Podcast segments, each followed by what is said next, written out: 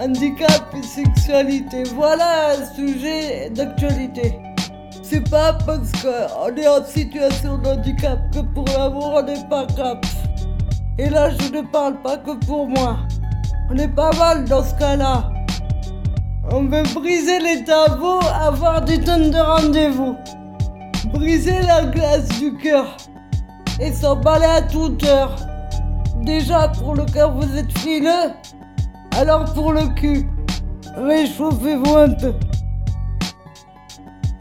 Car comme vous, on a le droit d'être, et pourquoi pas dans un pieu, un homme, une femme, on a le bol d'être vu que par le handicap.